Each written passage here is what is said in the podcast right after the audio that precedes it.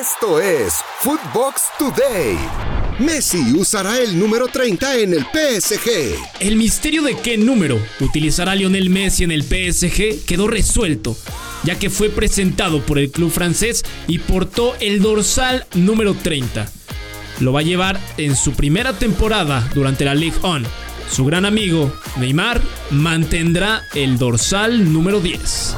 En Eurofootbox, Rafa Márquez y Fernando Ceballos. Tienes todos los detalles de la presentación de Lionel Messi con el PSG. Este es un proyecto en el que encajo perfectamente porque quiero ganar la Champions y son los mismos ideales que trae este club. Sí, eh, aunque también lo reconoce, ¿no, Rafa? Que, que no es fácil ganar la Champions, que puedes tener un equipazo como el que está armando el Paris Saint Germain, un equipo galáctico, por así llamarlo. De acuerdo. Pero eso, eso no, no te lleva al, al éxito, no te asegura el éxito de que porque vas a tener este equipo vas a ganar eh, la Champions League. En Arena Footbox, Juanjo Buscalia y Walter Zafarian tienen muy claro lo que representa la llegada de Messi al PSG.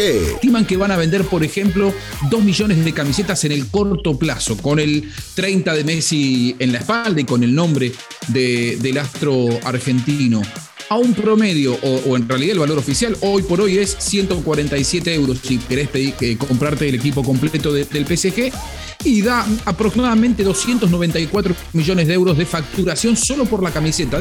Primer fracaso de Miguel Herrera al frente de Tigres. Los Tigres quedaron eliminados de la League's Cup en la ronda de cuartos de final tras caer por goleada por el Seattle Sounders con un marcador de 3 goles a 0 en el Lumen Field.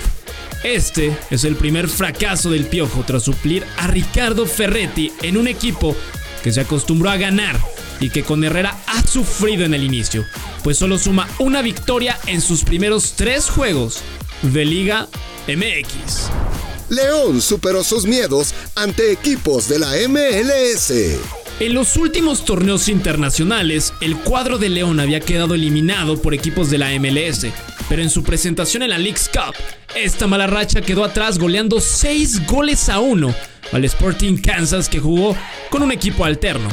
Los goles de la Fiera fueron obra de Santiago Colombato, Ángel Mena, John Meneses, Víctor Dávila y un doblete de Omar Fernández. Con esto, los Panzas Verdes poco a poco empiezan a mostrar que están de regreso tras la última campaña en la que se quedaron únicamente en reprechaje. Lo mejor de Footbox.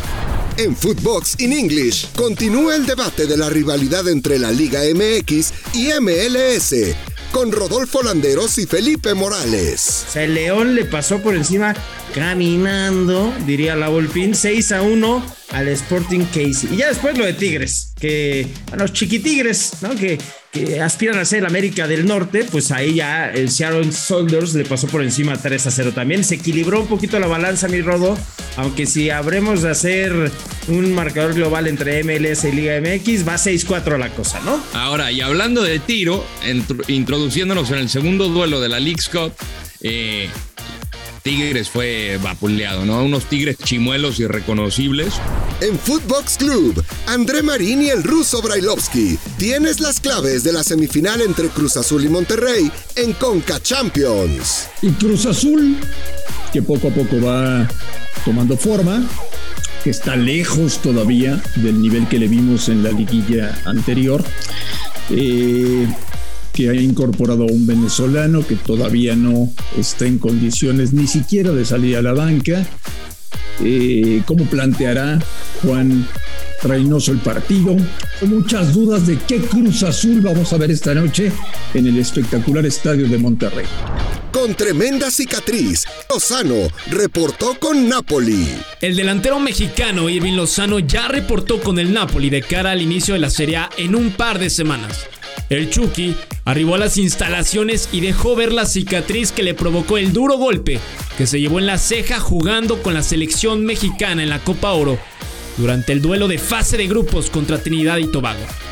Esta será la tercera campaña de Lozano con los napolitanos que estarán jugando la Europa League este año y en la que intentarán competirle una vez más al Inter y la Juventus el Scudetto.